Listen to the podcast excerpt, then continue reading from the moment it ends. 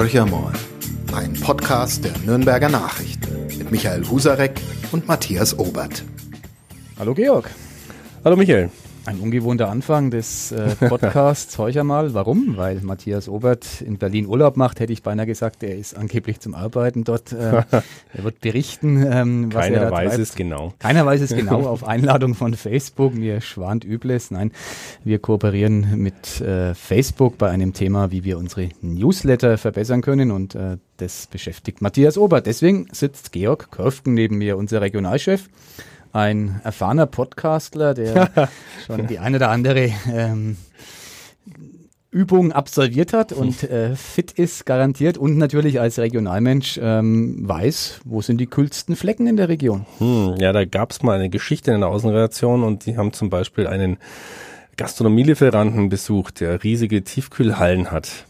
Da war es den Kollegen dann zu kalt. Okay, also man kann es äh, niemand recht machen. Nee, aber ich glaube, insgesamt haben wir eher Hotspots, also nach oben hin und, Ja. und keine Kältepunkte bei uns. Absolut, ja, absolut. Also ich schon- wo ich herkomme aus der fränkischen Schweiz, dürfte es wahrscheinlich am kühlsten sein in irgendwelchen Sch Schluchten und Tälern. Aber wir haben ja gerade in der Konferenz darüber gesprochen, Kitzingen ist nicht mehr ganz unser Verbreitungsgebiet, heißester Punkt von Bayern. In Nürnberger Süden gibt's auch einen der heißesten Wetterstationen. Westmittelfranken, denke ich mal, in der Fläche, da wird's auch nicht gerade kühl werden. Äh, Also Franken ist ja auch trocken. Man nicht umsonst gibt's ja als äh, Naturschutzgebiet oder beziehungsweise als Projekt äh, die Sandachse und wo Sand und Kiefern wachsen, Ja, da genau. ist es gern mal ein bisschen nicht kühl. Weil Georg Körfgen schlau ist und weiß, dass wir keine kalten Punkte haben, ist er ehrenamtlich der, ich glaube, der Vorsitzende des Naturbades Streitberg. Nein, nein, ich bin der Schriftführer. Der Schriftführer, so schön heißt, ja. im Vorstand. Das ist auch kein Naturbad. Ich wehre mich dagegen. Das ist ein ganz neues Freibad, was aber ein Becken- und Flussbad ist. Also eine besondere Kombination, die dem Bad den Titel des einzigen denkmalgeschützten Bades in Oberfranken beschert hat. Und da ist es kühl im Wasser. Ja, es ist nicht mehr so kühl. Die EU hat uns hier und das Gesundheitsamt einen Strich durch die Rechnung gemacht. Äh, die Wasseraufbereitung bewirkt, dass kein Zufluss mehr da ist und es wird ein bisschen wärmer. Das heißt, äh, 25 Grad ist in dem Fall schon warm. Früher hat es auch mal gern 18 gehabt. Okay. Aber man kann unten in die Wiesen hüpfen, die ist garantiert kühl. Auf dem Wasserweg kam ich da letztes Jahr vorbei. Genau. Als wir in Kajak Forchheim gefahren, äh, Gast waren in der Redaktion und äh, da fand ich es angenehm kühl und es war ein super schönes Bad, kann ich nur jedem empfehlen. Unser Hitzetipp äh, auf nach Streitberg Absolut. in die fränkische Schweiz. Ich wollte jetzt nicht so plump Eigenwerbung machen, aber wenn du es schon wieder vorlegst, dann sage ich ja, unbedingt. Es gibt auch einen Biergarten für die Nichtschwimmer. Ja, genau, es ist äh, ein guter Tipp mit gutem Bier übrigens. Genau, heimisches Bier selbstverständlich. Ja, weil du mich nach den äh, äh, kühlen oder heißen Orten fragst, äh, ich finde, man hat früher, hat man ja wirklich so diesen typischen deutschen Fehler gemacht und hat dann die Fenster aufgerissen tagsüber. Ja. Und nach vielen Südfahrten und Urlauben hat man gemerkt, die Leute machen es da anders, tragen auch nicht alle kurze Hosen, sondern eher bedeckt, Ja. bedeckte Beine, machen ihre Rollos zu und ihre Fenster. Und damit, das machen wir schon lange, damit fahren wir gut. Also ich genieße eigentlich den Schatten in der Hitze. Das finde ich das Besondere. Das ist schön, ja. Und ich genieße die Abende, ähm, wo ich dann Genau.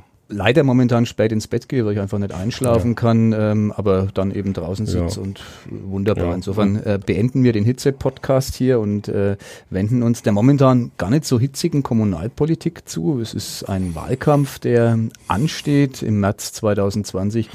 Wird gewählt. Ähm, es wird eine sehr spannende Wahl werden. Momentan, wie ist dein Eindruck, Georg, ist von Wahlkampf irgendwie wenig ja. zu spüren. Ja, auch das ist mein Eindruck. Äh, äh, wenn wir die Außenration, was ja auch zu unseren Aufgaben gehört, äh, täglich scannen und entweder digital oder wirklich selbst in die Ausgaben schauen, merken wir wenig. Was ich merke, was ja, finde ich, auch bedenklich ist, ist, dass äh, viele Parteien Probleme haben, Kandidaten zu finden. Also Landratskandidaten hm, treten, wollen erst gar keine Gegenkandidaten aufstellen gegen erfolgreiche Amtsinhaber. Das, denke ich, ist für die Demokratie kein guter Zug, wenn man gar keine Wahl mehr hat, faktisch.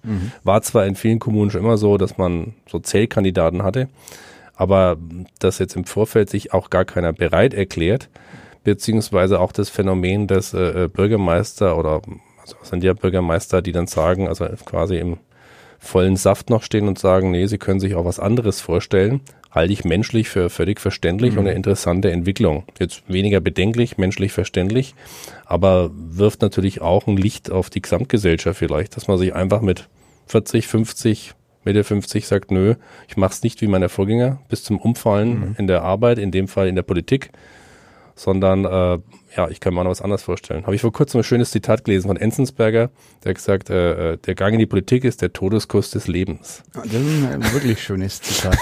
Aber ist interessant, weil ich mich an meine Anfänge im Journalismus erinnere. Ich war damals in, in Neumarkt ähm, Landredakteur und habe sozusagen den Landkreis beackert. Und da gab es einen Landrat, ähm, Josef Werner Bauer hieß der.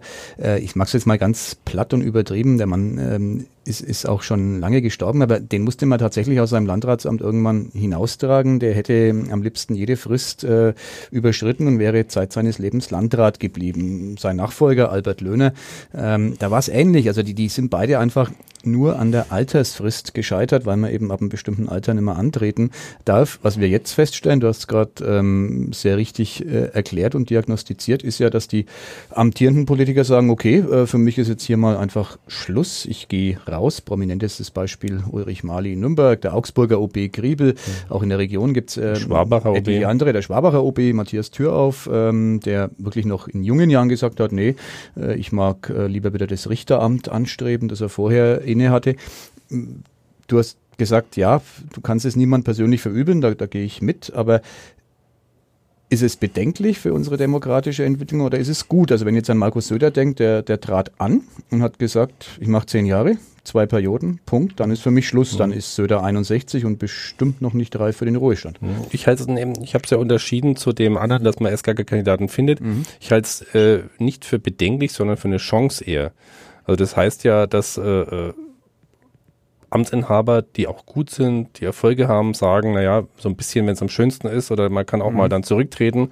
Ich will jetzt, so hat es ja Mali auch begründet, der will jetzt nicht irgendwann gebeten, dass alle um ihn rum sagen, hoffentlich geht der Mali bald. Mhm. So hat er es ja auch, auch intoniert. Ähm, wenn sich allerdings wirklich auch Nachfolger finden. Ne? Also das, das ist ja dieser Zusammenhang. Also wenn jetzt einer, der gut ist und erfolgreicher OB ist, sagt, er möchte nicht mehr antreten und dann finden sich gleich zwei, drei, jawohl, mhm wir machen das weiter, wir wollen das, dann ist das eine Chance, finde ich. Also dann wird das ja auch durchaus, kann es ja vielfältig werden. Es bringt ja jeder was Neues mit. Ja. Der Wort von den neuen Besen. Aber wenn jemand aufhört und dann ist das große Rätselraten und so, so stellt sich das ja manchmal dar und alle sind, oh Gott, wie nehmen wir denn jetzt? Mhm dann ist es natürlich wieder wie bei der Kandidatensuche. Das puh, äh, könnte schwierig werden, wenn niemand mehr in die Politik will und die guten Leute nicht mehr in die. Ich meine, diese mhm. Diskussion gab es ja schon immer. Mehr Leute aus der Wirtschaft und so weiter in die Politik, zu viele Beamte, zu viele, äh, die eben abgesichert sind. Ja. Die müssen ja auch abgesichert sein, weil beim nächsten Mal werden sie nicht mehr gewählt. Also wenn sich da keine Leute mehr finden, insofern hat es eine große Schnittmenge, die zwei Themen ist es schon bedenklich. Also was heißt, was machen wir mit den Politikern? Warum wollen die nicht mehr? Mhm. Gute Frage. Und da würde ich jetzt mal um deine ähm, fachkundige Einschätzung, du wohnst in Forchheim, warst da auch lange Jahre unser Redaktionsleiter bitten. Dort ist ja genau das passiert. Ein inzwischen auch verstorbener Alt-OB äh, hat aus gesundheitlichen Gründen aufgehört. Es wurde neu gewählt. Und dann kam von der SPD ein wirklich Seiteneinsteiger aus der Wirtschaft, mhm. von Siemens ganz mhm. konkret, ähm, Uwe Kirschstein, ähm, ins Amt des Oberbürgermeisters. Gut oder schlecht? Also jetzt nicht die politischen Linien, sondern er fiel dem Mann der Wechsel leicht oder tat er sich schwer? Also er, er tut sich mit der Politik erkennbar schwer, weil er äh, nicht äh, durch diese ganze Politikschule gegangen mhm. ist, was ich jetzt erstmal nicht schlimm finde. Das muss nicht so mhm. sein. Äh, also kann gut gehen und schlecht gehen. Also mhm. er, er, tut sich schon schwer mit den Abläufen. Es gibt doch viel Streit im Feuchmer Stadtrat, aber das sehe ich jetzt nicht unbedingt, ob das daraus geschuldet ist, dass er jetzt aus der Wirtschaft kommt. Mhm. Also das halte ich jetzt erstmal für ja, positiv, mhm. für gut. Und dass es auch ein ganz anderer Typ ist als der Vorgänger, ist ja auch erstmal nicht schlecht. Ja. Ne? Ich meine, das ist jetzt der äh, verstorbene OB Stumpf war durchaus ein ja, ein extrem volksnaher Mann. Also war wirklich immer damit kokettiert, dass er äh, rund um den Kirchturm der Stadtpfarrkirche aufgewachsen ist. Ähm, der äh, Dr. Kirstein ist das Gegenteil. Ne? Mhm. Der hat nichts mit Kirchturm am Hut, was ja wie gesagt nicht schlecht sein muss. Aber es gibt kann natürlich auch dazu führen, dass ein gewisses Fremdeln mit diesen Mentalitätseigenheiten der jeweiligen Stadtbevölkerung gibt, die man natürlich schon gut kennen muss, um mhm. richtige Entscheidungen zu treffen, um zu sagen, was ist wichtig, was ist nicht wichtig. Ne? Und wie wichtig ist denn tatsächlich ähm, die Person des Oberbürgermeisters, der Oberbürgermeisterin? Also man hat ja einen Stadtrat, man hat einen Verwaltungsapparat. Also ähm, ich sag's mal ganz platt, eine Stadt, eine Kommune würde ja auch funktionieren, mhm. wahrscheinlich ohne äh, ein Oberhaupt. Und, mhm. und trotzdem heißt es ja immer, ähm, da werden dann die wirklich wichtigen, wegweisenden Zukunftsprojekte mhm. äh, sozusagen im Stübchen, im Zimmer ja. des Oberbürgermeisters ja. gemacht. Ist es so? Also ich halte es für außerordentlich wichtig, die Person des Oberbürgermeisters, weil er ist ja nach der süddeutschen Ratserfassung, die immer mehr Bundesländer übernommen haben, er ist ja erstens mal der Gewählte, was ihm ganz andere Legitimität, mhm. Legitimation verleiht und er ist der Chef der Verwaltung. Also er kann ja die Verwaltung wirklich komplett neu umformen, strukturieren, mhm. was natürlich voraussetzt, dass er sich gut auskennt in der Verwaltung. Es gibt natürlich die OBs, die extrem abhängig sind von ihrer Verwaltung. Also gerade auf dem Land, wir müssen ja nicht immer die Städte anschauen, wir können ja auch die kleinen Gemeinden anschauen. Da gibt es ja den geschäftsleitenden Beamten. Genau. Sehr wenn, mächtig. Sehr mächtig. Und wenn dann ein Bürgermeister kommt, der puh, vielleicht ja durchaus auch mal eher ungewollt und aus Zufall gewählt wurde, mhm. diese Beispiele gibt's ja, ja, dann ist der geschäftsleitende Beamte extrem wichtig, der die Ausbildung hat und, und bei einer Stadt, da ist, dividiert sich das ja auf verschiedene Köpfe für Referatsleiter. Aber trotzdem OB finde ich einen, also durchaus auch spannenden, um mal positiv das zu sagen, einen extrem spannenden Job. Also der zwischen, der, der eben vermitteln muss, was, was geht, was geht nicht, der aber auch wirklich Handlungskompetenz und Spielräume, Gestaltungsspielräume hat in einer Stadt. Absolut. Ich meine, wo begegnet uns kommunale Politik? Ja, im Baurecht. Stinkt langweilig mhm. erst einmal, aber es interessiert jeden, sobald der Gehsteig verkleinert oder verbreitet wird, der Radweg ist nicht da, gegenüber von der Schule wird eine Firma gebaut, äh, ein Mastbetrieb will erweitern. Also das sind alles Sachen, die einfach unseren Lebensbereich betreffen. Und das ist ja, deswegen liest ihr auch noch immer, lesen ja noch immer viele Lokalzeitungen, mhm. weil sie genau das wissen wollen. Ne? Nachdem du jetzt diese, diese Bedeutung ähm, so betonst, vollkommen zu Recht, wie ich finde, es ist wichtig, wer den Job innehat. Ähm, wie blickst du auf Nürnberg? Du, bist Regionalchef, sozusagen für alles um Nürnberg zuständig äh, innerhalb unseres Verbreitungsgebietes, aber beobachtest ja auch die Nürnberger Entwicklung. Wir haben drei OB-Kandidaten, nachdem Mali eben nicht mehr antreten wird. Ähm, sehr jung, Thorsten Brehm, SPD, 34 Jahre. Ähm, auch noch jung, Markus König, CSU, 38 Jahre. Ähm, immer noch jung, obwohl sie die 40, glaube ich, schon überschritten hat. Verena Oskian von den Grünen, äh, die sozusagen erst designiert ist. Sie wird erst noch von der Basis äh, offiziell nominiert, aber äh, wird so werden. Deine Wahrnehmung von außen, was wird uns dieser Wahlkampf bescheren? Also erstmal, ich habe ja mal in Nürnberg gewohnt, bin ich ganz froh, dass ich nicht mehr in Nürnberg wählen muss, wobei es in meiner Heimatstadt auch nicht viel leichter werden wird. Ähm, ich finde es ein bisschen ein Spiegelbild, was so die Rolle der Grünen betrifft. Man hat ja mhm. lange drauf gewartet, wen jetzt die Grünen aufstellen. Und äh, äh, mit der Kandidatin ausgejagt kommt da jemand ins Spiel, der auch Politik erfahren ist, äh, der auf jeden Fall Prozente äh, holen wird. Und diese Gesamtwetterlage spricht ja so flächendeckend für die Grünen. Also Nürnberg ist jetzt eine Großstadt. Mhm. Da haben die sicherlich eh einen anderen Prozentsatz als auf dem Land, aber auch auf dem Land sind grüne Kandidaten wird jetzt inzwischen viel zugetraut, wenn sie auftreten. Das heißt, das Auftreten eines grünen Kandidates bringt ja dieses Kräftespiel auf jeden Fall in Anführungsstrichen durcheinander. Das soll nicht negativ gemeint sein, sondern macht es interessanter. Also mhm. es wird, äh, also ich traue mir jetzt keine Wette zu, äh, äh falls es zu einer Stichwahl kommt, wer da reinkommt. Mhm. Ja, also ich finde es äh, äh spannend, weil es auch äh, alle relativ, also relativ jung sind. Mhm. Und ähm, du hast ja selbst noch immer jung. also hier sitzen zwei ja, ja. Anfang 50-jährige genau. Männer, die noch. Die, die sich gerade angrinsen. Genau. Glauben, fit zu sein für ihr Alter. Wer weiß. Ja, wenn wir jetzt dann ähm, wieder in die Region blicken, ähm, auch, auch da interessiert mich deine Meinung. Wir haben in Schwabach die Situation, dass wir einen Bewerber von außen haben. Das ist ja auch ganz interessant. Also dezidiert äh, ja. kein Einheimischer. Der Nürnberger Wirtschaftsreferent Michael Fraß bewirbt sich auf dem CSU-Ticket ja. um das Amt des Oberbürgermeisters mhm. von Schwabach. Immerhin eine 40.000 ja. Einwohnerstadt mit äh, Forchheim zu vergleichen. Ein bisschen weniger, aber eine, eine Stadt ähnlicher Größe. Ähm, wie würdest du das einschätzen? Es kommt äh, ein Bewerber von außen. Ähm, ist das zunächst mal ein Nachteil? Kann man sagen, nee, ist gut, der ist unbelastet? Also was ist so die, die hm. Grundausgangslage? Also vor dem Hintergrund, was wir eben besprochen haben, ist es ja absolut positiv zu sehen. Also dass sich jemand der ein Experte auf vielen Gebieten ist, der mhm. jetzt kein, kein Leichtgewicht ist, sagt, ja, das könnte er sich vorstellen, das möchte er machen. Ich bin total gespannt, wie er dann da, damit, äh, also im Wahlkampf agiert, wie er mhm. damit zurechtkommt. Weil man wird ja gerade, ich meine, Schwabach und Vorher es einzieht, dass sie auf jeden Fall Kleinstädte sind. Da wird man ja dann wirklich auf den Bolzplatz hinter der Schule angesprochen und genau. solche Dinge. Und äh, äh, es gab ja schon manchen, der gesagt hat, ja, ich kann das und die Aufgabe mhm. gerade im kommunalen, im lokalen Bereich äh, grandios unterschätzt hat, was da auf ihn zukommt. Und weiß nicht, wenn er, er muss halt dann auch den 90-Jährigen gratulieren jedes Wochenende. Also, Ja, ja, klar. ich finde, ich finde es spannend. Ich finde es, es widerspricht ja auch meiner These von vorhin, dass es kaum noch Kandidaten gibt. Jetzt äh, kommt der Wirtschaftsreferent einer Großstadt und sagt, oh, das möchte ich machen. Also Also von, von deiner Seite aus wirklich ohne vom Wahlkampf. Vorurteile, du Ja. sagst, nee, das ist Ja. einfach ein spannender Aspekt und man kann das mal so versuchen, weil es gibt ja immer noch die, wie soll man sagen, die harte Front der Einheimischen, die vielleicht äh, gar nicht so über den Tellerrand hinausblicken wollen, die sagen, nee, das kann ja gar nicht sein, es muss einer von uns sein, äh, der einer, der sozusagen die DNA der Stadt, des Dorfes, der Kommune, in der er antritt, äh, mit der Muttermilch aufgesogen hat, aber ich glaube auch, dass das ein Auslaufmodell ist. Und falls sich nämlich in Zukunft keiner mehr von uns findet, Ja. Ja, was, wo ist das Argument äh, gegen externe Bewerber? Ja. Also mir, mir fehlt da irgendwie mh, die Fantasie, wie soll ich dagegen argumentieren? Dann soll es keiner machen. Oder also ich meine, äh, am besten wäre natürlich eine bunte Mischung. Externe, interne, sollen sich alle drum raufen. Das ist doch das Schönste auch für einen Wähler.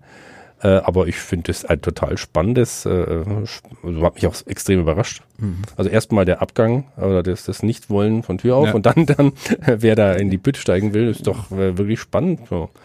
Da beneide ich ja die Schwabacher Lokalredaktion.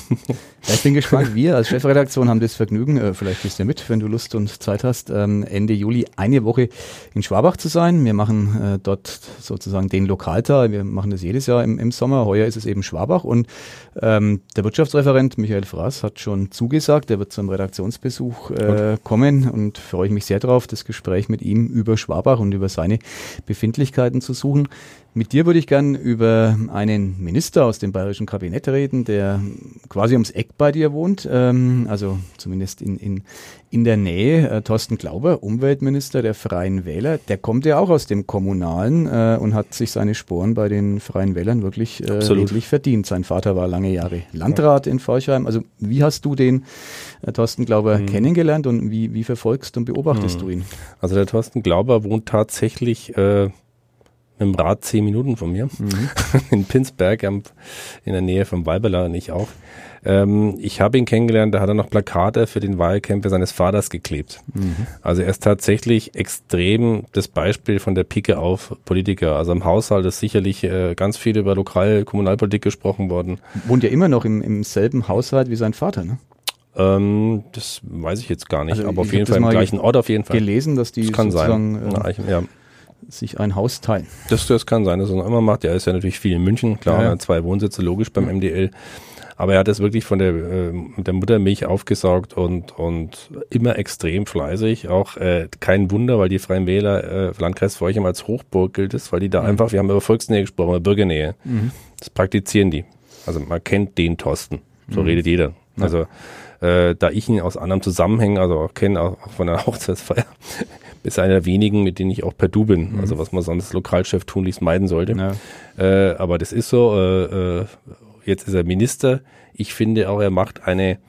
Äh, es ist ja kein leichtes Ministerium. Also nicht umsonst haben die Freien Wähler ja zwei schwierige Ministerien bekommen mit Bildungsministerium und Umweltministerium. Da macht man sich an beiden gerne Feinde. Ja. Wo es wichtiger ist, sind auch andererseits Wichtig, wichtige ja, Ressorts, ja, aber oder? vielleicht geht es auch einher. Wichtige Ressorts sind halt auch, gibt es viele Meinungen und, und, und, und viel zu tun, dass er sich recht wacker schlägt in diesem Ministerium, ist mein Eindruck jetzt. Also was einfach vielleicht tatsächlich von dieser Erfahrung kommt, die er aus der, in der Politik mitbringt. Also Und er, er bleibt ja, das finde ich bemerkenswert, das machen wirklich wenige, er bleibt, äh, glaube, dritter Bürgermeister seiner Heimatgemeinde. Ja. Also, wie, wie kann das funktionieren? das müsste man den ersten Bürgermeister fragen. Weil der Mann ist ja also als Minister, deswegen meine ich, wie kann das funktionieren? Äh, Der ist ja, der hat ja keine 40-Stunden-Woche, sondern äh, ist eher selten zu Also Hause. ich kann mir nicht vorstellen, dass er wirklich dieses Amt äh, äh, so wahrnehmen kann, äh, wobei die Gemeinde sehr klein ist Mhm. und mit drei Bürgermeistern schon prächtig ausgestattet ist. Zum Vergleich, die Kreisstadt Forchheim hat zwei Bürgermeister. Also, Ja, okay. also das ist schon, also das ist schon auch ein bisschen Luxus in der Gemeinde einen dritten Bürgermeister zu haben, aber ähm, er ist eben sehr ortsverbunden. Das Mhm. kommt, es ist ja auch die DNA der Freien Wähler. Diese, diese kommunale Verwurzelung, dieses, wir sind nah, haben das Ohr am Bürger. Ich glaube, das gehört einfach auch für ihn dazu. Mhm. Der sagt, ja, ich bin ja noch immer eben Gemeinderat, eben weil wir auch jetzt darüber sprechen. Naja. Äh, das ist denke ich, auch der Sinn und politisch äh, nicht dumm, aber ob er den dritten Bürgermeister richtig ausfüllen kann, ich habe so meine leisen Zweifel, aber wie gesagt, die Gemeinde ist nicht sehr groß, hat auch nicht viele Ortsteile. Ähm, kann man wahrscheinlich machen. Aber er hat dann ja definitiv, ich glaube, das kann man sagen, äh, nie die Bodenhaftung verloren. Ja, das kann man, das, das kann man sicherlich über ihn sagen. Ja. Da gibt es ein paar andere auch. Ich kenne den ähm, Albert Füracker auch aus früheren Zeiten mhm. in Neumarkt. Äh, einigermaßen gut, der jetzt Finanzminister ist, auch ein sehr mächtiger Mann in der Staatsregierung, Oberpfälzer Bezirkschef der CSU, äh, Söders, ähm, ja, nahestehender Politikberater, würde ich beinahe sagen. Die beiden tauschen sich wirklich regelmäßig aus. Einer der wenigen, der äh, sozusagen Söders Ohr immer haben kann. Und auch der hat immer diese Verwurzelung im Landkreis Neumarkt ähm, aufrechterhalten. Er ist da Stimmkreisabgeordneter, klar, aber der, der ist bei mehr Festen, als er sein müsste, um sich zu mhm. zeigen. Also vielleicht ist es auch so ein, so ein Thema, positiv ähm, gedreht, wo man sagen kann, solche Menschen, äh, die heben auch tatsächlich nie ab. Den Eindruck hatte ich bei Führer bisher noch nie. Der ist ein geerdeter Mensch, äh, dem sind seine ganzen Aufstiege allesamt gut bekommen, der ist nie abgehoben. Vielleicht auch, weil er immer diese Basisarbeit ja. behalten hat. Und das ist ja vielleicht eine Empfehlung auch für Politiker. Es gibt ja auch andere, ja. die ja das nicht getan haben. Und das setzt halt auch voraus, dass man sich zerreißt und dass man kein Privatleben mehr hat. Ne? Ja. Also wir Journalisten wissen das, wir begleiten ja oft Politiker, wir haben ja, ja mehr Verständnis für Politiker, als man nach außen hin manchmal denkt, weil ja. wir sehen, was sie für, eine, für, eine, für ein Zeitpensum allein schon absolvieren. Das bedingt halt, dass man vieles Private zurückstellt. Ne? Mhm. Aber das heißt, wenn ich aus München komme, dann gehe ich, dann ist mir das wichtig, dass ich mit den Teichfischern äh, mit den Teichwirten äh, noch ein Fachgespräch macht. Ne? Ja. Was ist mit dem Kormoran? Um sowas wird man ja dann konfrontiert. Ja. Ne? Was ist äh, mit der Umgehungsstraße für X-Dorf, XY-Dorf? Ja. Ne? Und dann, oder ich gehe halt dann zum Geburtstag gratulieren oder ich gehe zu einem Fest oder bin Schirmherr von keine Ahnung was, ne? Vom in Nankendorf gibt es einen Sautrogringen. Ich weiß jetzt nicht, ob da einer Schirmherr ist. Aber es gibt ja inzwischen, also wir sind ja eine Eventgesellschaft, es ist ja so viel los am Wochenende. Ähm, da tauchen ja diese Leute, die du beschrieben hast, auf. Ne? Mhm. Und da ist sicherlich Thorsten Glaube auch einer. Ich halte es auch für wichtig. Äh, man muss halt der richtige Typ dafür sein. Ich mhm. halte es wirklich für wichtig, weil die ja dann wirklich auch die Ohren offen haben. Also die ja. gehen ja nicht blind dadurch. Ja, die, die gehen ja auch nicht hin und setzen sich sozusagen an den einzigen Tisch, Nein, der frei ist. Die nee, gehen dorthin, wo andere Leute ja, sitzen. Und, und wenn sich irgendwo hinsetzen, ist der Tisch nicht lang äh, genau, mit ihnen besetzt. Äh, ja. Passiert das Gegenteil. Ja. ja, das halte ich für wichtig, aber das muss man wollen. Also es, es gibt dann, dann wieder dann geht's in Richtung Beruf und Berufung. Mhm. Und ich denke, in Spitzenämtern der Politik, dazu zähle ich jetzt auch eben einen Dorfbürgermeister und, und einen OB, das muss man aus Berufung machen, das muss man wollen. Mhm. Das kann man nicht als Job machen. Dann sind wir bei von der Kommunalpolitik über die Landespolitik bei der ganz großen Politik zum Abschluss. Ähm, die SPD sucht einen Vorsitzenden, jeder kann sich bewerben. Ähm, ich mach's nicht. Wollte ich gerade fragen, ähm, wäre doch was. Ähm, wo ist da das äh, Dilemma aus deiner Sicht? Die Partei tut sich ja nun wirklich schwer mit ihrem Spitzenpersonal, mit ihrer Programmatik, ähm, ist insgesamt im Grunde bemitleidenswert vom, vom Zustand her. Wann haben die SPD äh, Führenden was verpasst. Also das ist ja jetzt nicht über Nacht gekommen, aber es muss ja irgendwann mal ein Punkt gewesen sein, wo die SPD genau diese Bodenhaftung, das war so unser Thema, ja vielleicht verloren hat. Also wo, wo die Basis sozusagen weggebröckelt ist. Hm. Ich weiß nicht, ob das mit der Bodenhaftung zu tun hat, ob das ein historisches Phänomen ist. Also man kann ja böse sagen, sie ist ja im Moment kein Fall für den Politologen, sondern für einen Historiker, die SPD. Mhm.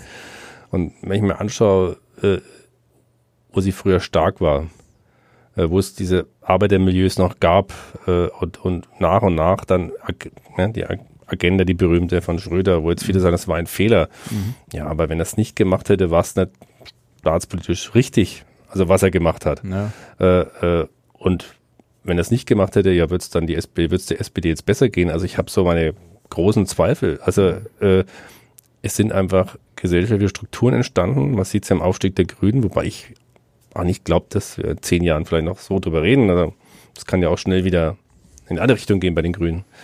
Aber äh, dass sich die Gesellschaft bei uns zumindest in Deutschland so verändert hat, dass die SPD sich sehr, sehr schwer tut und einen großen Gegenspieler hat. Das ist ja der Unterschied zu anderen. Mhm. Wir sind beide äh, Frankreich-Fans und, ja. kennen Frankreich ganz gut.